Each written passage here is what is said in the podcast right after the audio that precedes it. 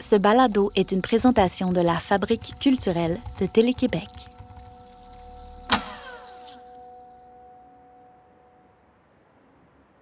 Je pars de mon premier appartement sur euh, le plateau, puis euh, je vais à pied. Euh, c'est l'automne, tu sais, c'est cette espèce de début de, de fraîcheur qui enrobe, qui est un peu spleener aussi. Puis je marche, puis je m'en vais dans cet événement-là, du grand Daniel Bélanger, dans un espace tout vitré dans le vieux port.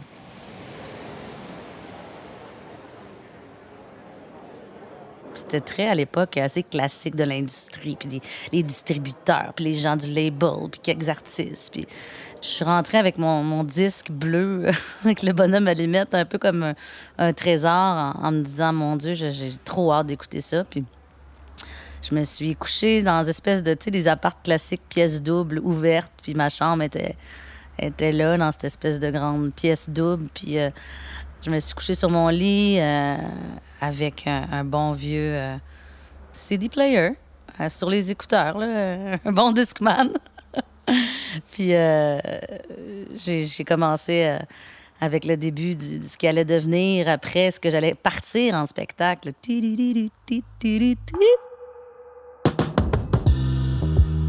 J'ai l'impression que physiquement, cette musique-là est comme un peu entrée dans les pores de ma peau, dans des recoins de mon âme, comme un apaisement puis une élévation. Je m'appelle Fanny Bloom. Vous écoutez Daniel Bélanger, Rêve encore.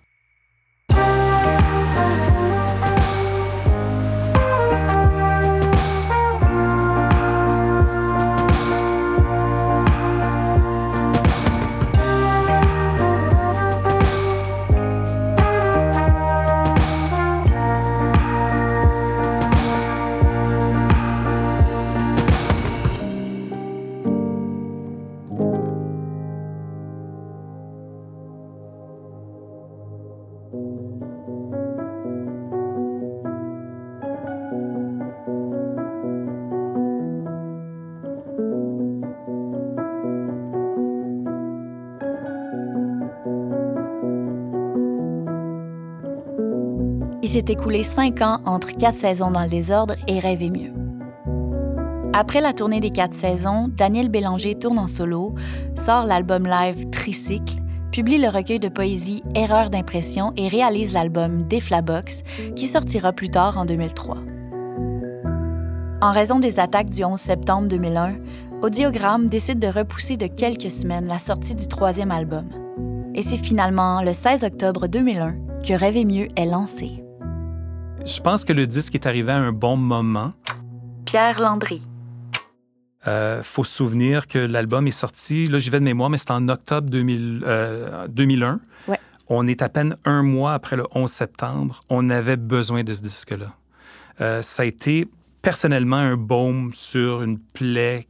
C'était la première fois qu'on vivait un événement, notre génération du moins, un événement si marquant de voir des avions s'écraser dans deux tours à New York, le Pentagone, le nombre de décès, euh, cette, euh, cette menace de guerre imminente, euh, et arrive Rêve et mieux, tout en douceur, même si les textes étaient, bon, quand même sérieux, je trouve que ce disque-là a été carrément un- un- un- une façon de, sauver de cette torpeur-là, une façon d'apaiser certains mots MAUX. Euh, le, le- le timing était vraiment au meilleur moment pour la sortie de ce disque-là.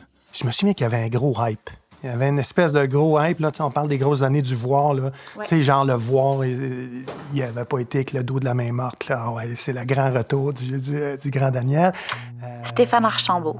Cet album-là arrive dans notre vie et il s'est réinventé, mais tu n'as pas l'impression d'avoir perdu ton Daniel.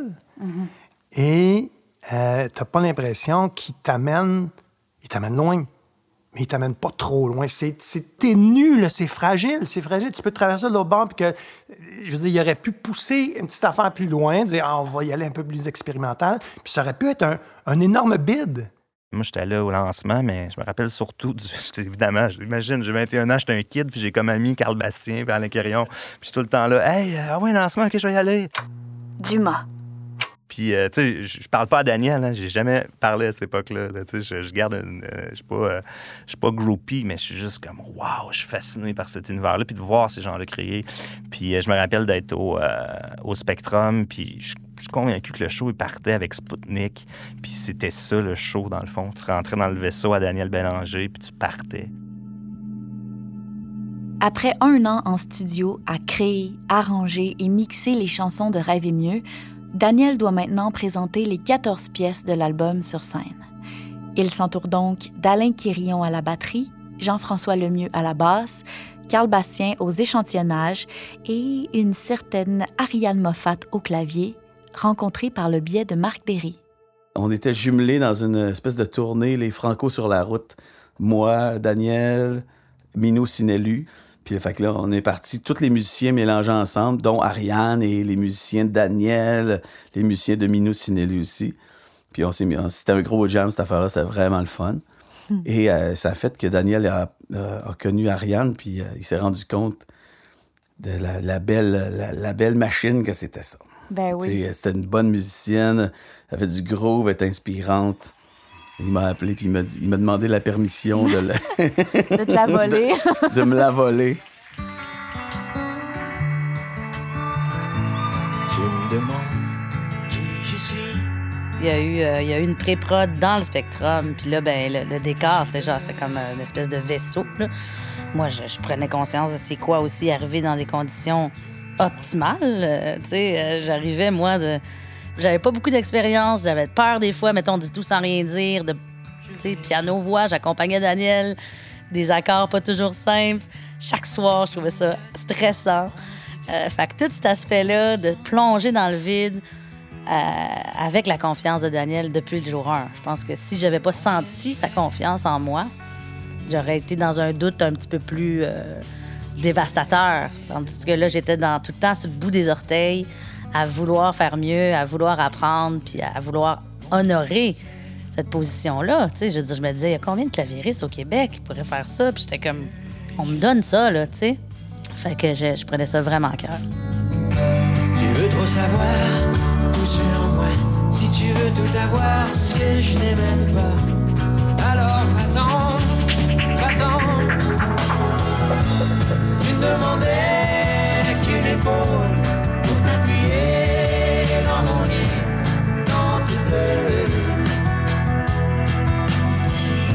Moi c'était facile dans ma tête, je pouvais dormir et peut-être rêver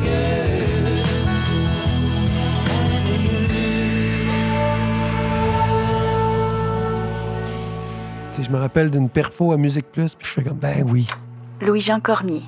Va chier. c'est ça. C'est ça que c'est. C'est ça ta Ben première oui. réaction, c'est de l'envoyer chier. L'envoyer chier. Non, mais en même temps, tu sais, la- à être content de ça. retrouver, Ouais. puis d'entendre les tunes, tunes après tunes, puis de dire comme, wow, OK.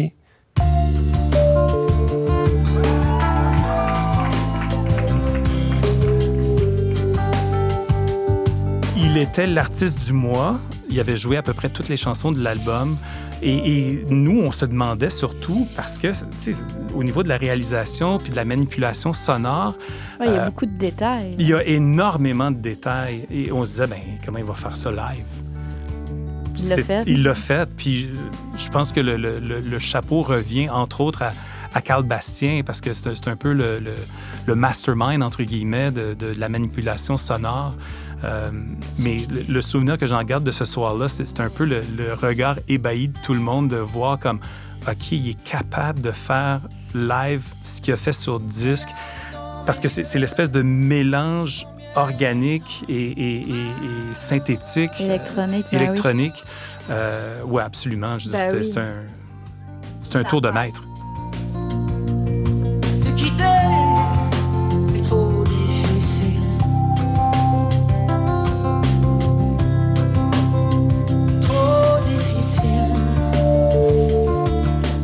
La sortie de Rêve et mieux avec des séances d'écoute en présence des journalistes, un souper avec l'équipe de production, un événement avec prestations et un spectacle sur les ondes de Musique Plus.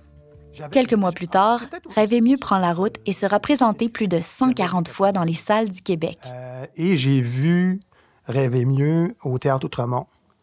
Et pour vrai, j'ai vraiment pogné de quoi. Stéphane Archambault, chanteur de Mes Aïeux et animateur à la radio, a été marqué par ce spectacle. C'est ah, c'est encore aujourd'hui un des meilleurs shows de musique que j'ai vu de ma vie. Parce que parce qu'il y avait un souci du détail hallucinant. C'est-à-dire qu'on est au Québec on- avec les budgets dont on dispose, avec, avec, avec tout ça. Mais il y avait, de un, un souci de l'éclairage. Les éclairages étaient magnifiques. Euh, les- il y avait quelques petits dispositifs scéniques qui faisaient qu'il y avait comme une espèce de coupole. Ça- ça- ça- on, avait l'impression de rentrer dans un, dans un vaisseau spatial, dans, dans le Sputnik, Sputnik. dans le de, de- de- de Daniel. Donc, il y avait ça. Et il y avait une disposition aussi, tu sais, quand je te dis que tous les détails sont, sont pensés, la, la- la- la façon de placer ces musiciens sur scène, euh, moi, c'était la première fois que je voyais ça. Il était comme en coupole. Euh, côté court, il y avait Alain Quirion qui était là. Donc, on avait accès à, à lui, à son playing de côté. Euh, et puis, euh, voir Alain Quirion jouer du drum, c'est déjà de la poésie en soi. Fait que on avait ça. On donc, tous ces musiciens-là qui, à la fois, pouvaient se regarder sans savoir à nous tourner le dos.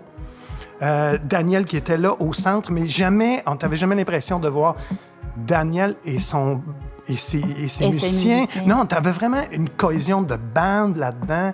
Tu avais des moments où ça jamais, où on, se, où on se serait cru dans un rave carrément, où là, on, on- on décollait de la toune et là, c'était uniquement du, du gros beat puis des éclairages. Puis, wow, c'était. T'étais, dans, t'étais sur un plancher de danse, là.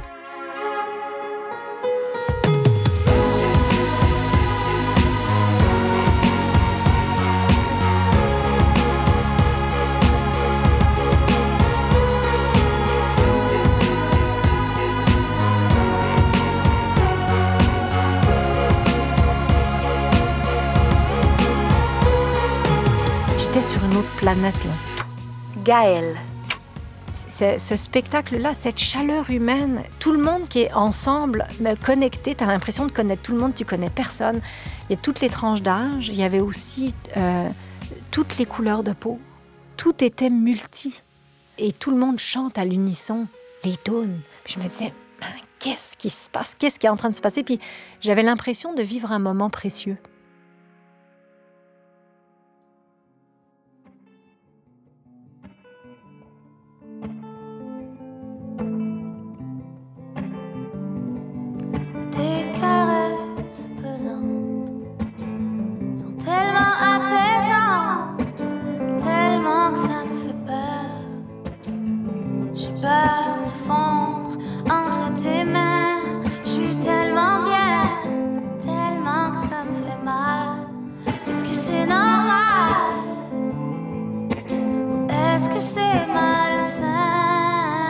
Après quelques moments de tournée, euh, Ariane Moffat.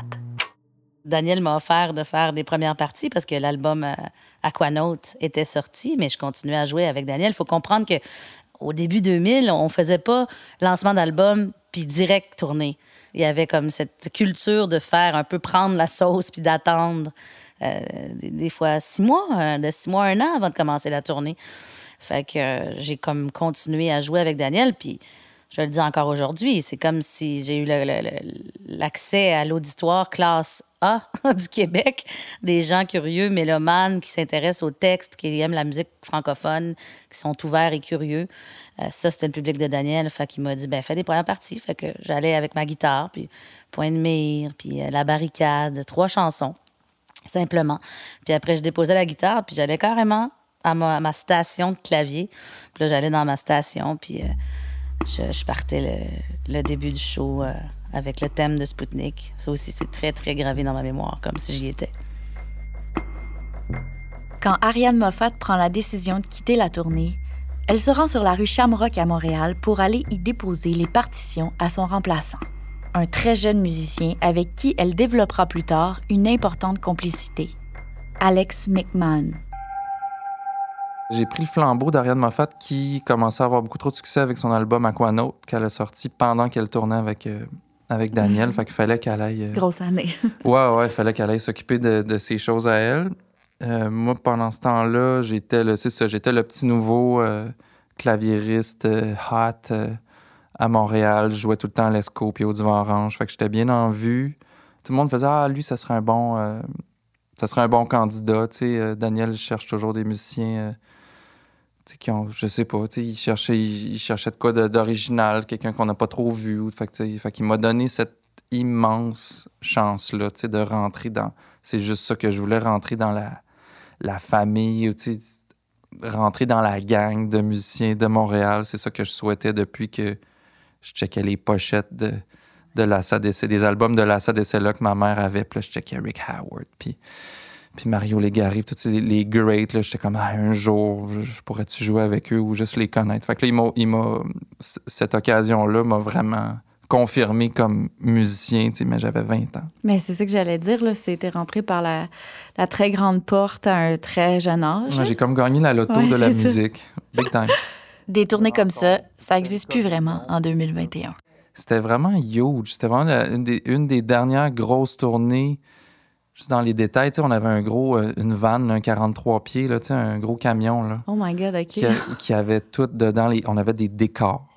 On avait, je pense qu'on on traînait nos moniteurs, on traînait, je pense qu'on traînait le PA, c'est-à-dire les speakers qu'il y a dans les salles. On traînait deux consoles. euh, Il y avait un chef électricien sur, dans le crew. tu sais, Il y avait éclairagiste, euh, directrice de tournée, c'était Lou. Il y avait tu sais, du staff. tu sais, c'est- Moi, c'était la première fois que je me faisais, que le monde installait mes claviers, pluguait, dépluguait. Tu sais, Je me rappelle, après les shows, j'étais tellement stoked, j'étais tellement high que je retournais sur le stage juste rouler des fils, me détendre un peu. C'est ça, c'est- c'était vraiment. euh, tu sais, c'est un album qui a tellement, euh, qui a tellement vendu, le monde était tellement là. Ouais, au rendez-vous. Fait que ça, c'est ça, ça justifiait tout ça. Puis Daniel, je veux dire, c'est un, c'est un, un de ses derniers auteurs-compositeurs qui a vendu beaucoup de disques. Là. Fait que ça, c'était justifié, puis c'était, puis c'était débile. J'étais au paradis. Là. 100 000 exemplaires en je sais pas combien. Deux mois, je Deux crois. mois, t'imagines, c'est une- un truc pareil, quoi. C'est dingue. je Ouais. te sens un peu d'envie, Fanny. Ben, je me dis que c'est une autre époque aussi. ah là là, tu m'étonnes.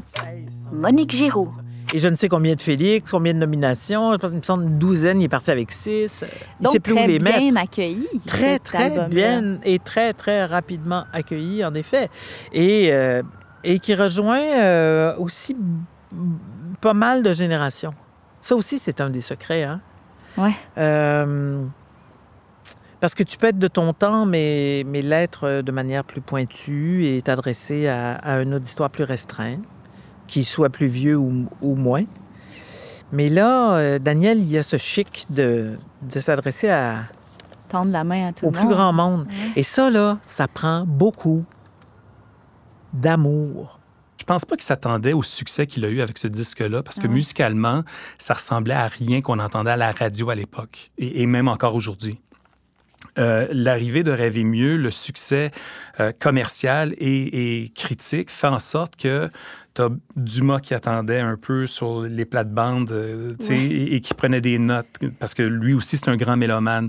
Euh, Carquois, euh, on, on pourrait passer l'après-midi à, à- à parler de, de gens qui sont arrivés un peu avec cette vague-là de rêver mieux.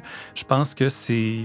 Et, et peut-être par la, la- la grandeur, si on veut, de, de Daniel Bélanger, justement, ça a permis à des, des gens un peu moins connus de pouvoir explorer et d'avoir du succès dans ce genre-là aussi. J'ai attaché mes souliers, j'ai tourné la tête. Un papan complet rouge salue lentement. Les fidèles à genoux devant le carrosse anti-balle se donnent jusqu'au sang, donnent jusqu'au sang. Je, je- je suis euh, convaincu que, euh, je sais pas moi, euh, un Louis-Jean Cormier, par exemple, aurait probablement pas fait la même musique aujourd'hui si Rêver mieux n'avait pas existé. Laurent Saunier. Parce que euh, quand tu écoutes particulièrement les premiers disques de Carquois, Ouais. il y, y a- il y a une parenté qui est évidente. Puis, ils n'ont pas copié. Ils ont juste ramassé leurs influences, ce qu'ils trouvaient le plus le fun dans Rêver mieux, puis ils l'ont adapté à leur tune à eux autres. Puis j'ai l'impression que, tu sais, je, name drop euh, Louis-Jean, mais j'aurais pu en, en, nommer 20 comme ça, tu sais.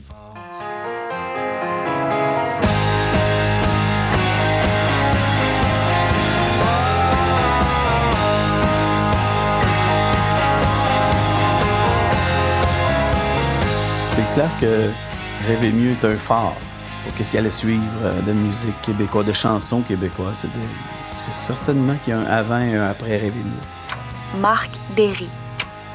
Pierre Arthur, euh, Ariane, euh, Louis-Jean Cormier, euh, tous nos bons artistes, euh, ils découlent certainement de mieux.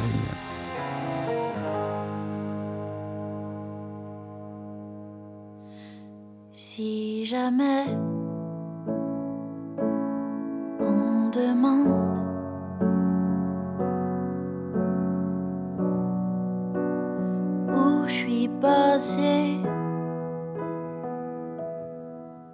c'est facile. Invente. Dis tout sans rien dire.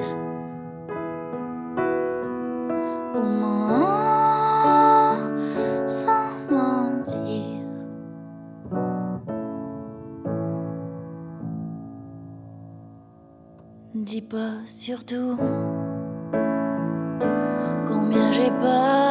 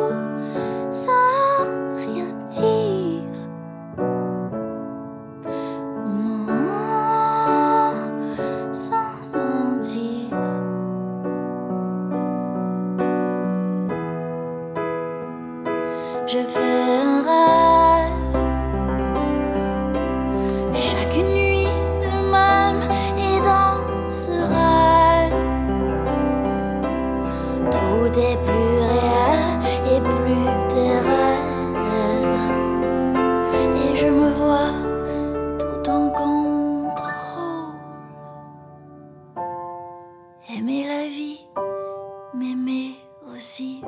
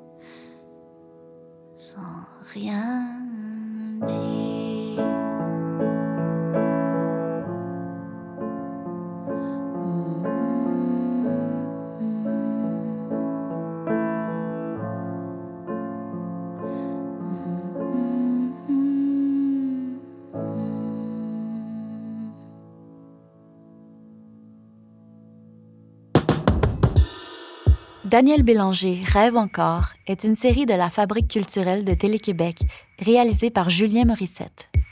Animation Fanny Bloom. Conception et production musicale Thomas Hébert et Fanny Bloom. Montage et mixage François Larivière. Recherchiste Charlotte Nadeau.